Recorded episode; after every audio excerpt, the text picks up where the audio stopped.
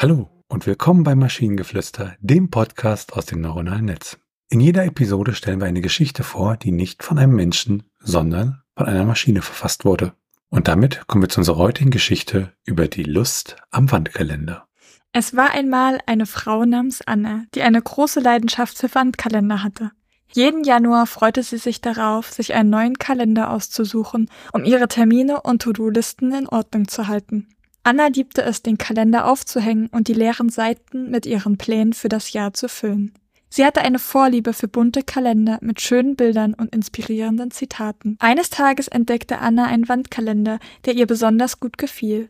Er hatte ein wunderschönes blaues Cover und enthielt Illustrationen von verschiedenen Orten auf der Welt. Anna konnte es kaum erwarten, den Kalender zu kaufen und ihn in ihrem Arbeitszimmer aufzuhängen. Jeden Morgen begann sie den Tag damit, in den Kalender zu schauen und ihre Aufgaben für den Tag zu planen. Der Kalender half ihr, organisiert zu bleiben und ihre Ziele für das Jahr im Blick zu behalten. Sie markierte wichtige Termine und Ereignisse mit bunten Stiften und genoss es, die Seiten des Kalenders mit Notizen und Erinnerungen zu füllen. Im Laufe des Jahres reiste Anna zu einigen der Orte, die im Kalender abgebildet waren, und es war ein besonderes Erlebnis, die Bilder im Kalender mit eigenen Augen zu sehen.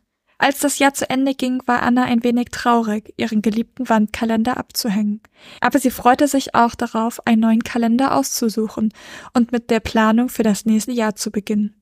Denn für Anna gab es nichts Schöneres als die Lust am Wandkalender und das Gefühl, organisiert auf alles vorbereitet zu sein. Ich hatte erst das Gefühl, es geht irgendwie über so, so einen Pin-Up-Kalender und war dann eigentlich über die Richtung, die die Geschichte nahm, eigentlich sehr erfreut. Also das, das war irgendwie so, sie hatte halt ein ehrliches Gefühl von, von Freude, sich ihren Kalender anzuschauen und, und das fand ich schön.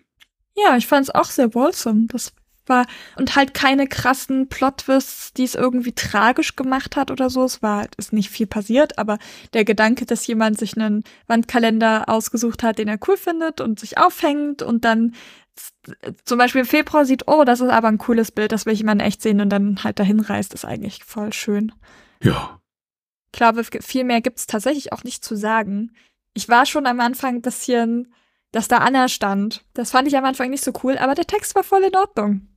Ich hab nicht, ähm, ich bin kein Hutmann geworden oder sowas. Ja, dann hoffe ich, dass du dir gleich morgen noch einen Wandkalender kaufst. Und wenn ihr Ideen oder Stichwörter habt für eine Geschichte aus der Maschine, zum Beispiel über die Domina, die zu introvertiert war, um ihren Beruf auszuüben, dann schreibt uns eure Ideen per E-Mail an info.tnsh.net oder über das Kontaktformular auf der Webseite.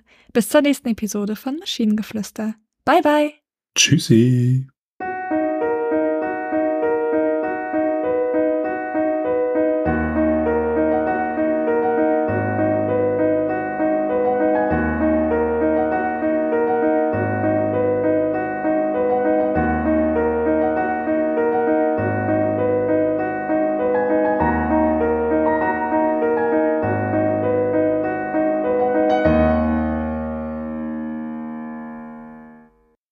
Eine Produktion von Tone Age.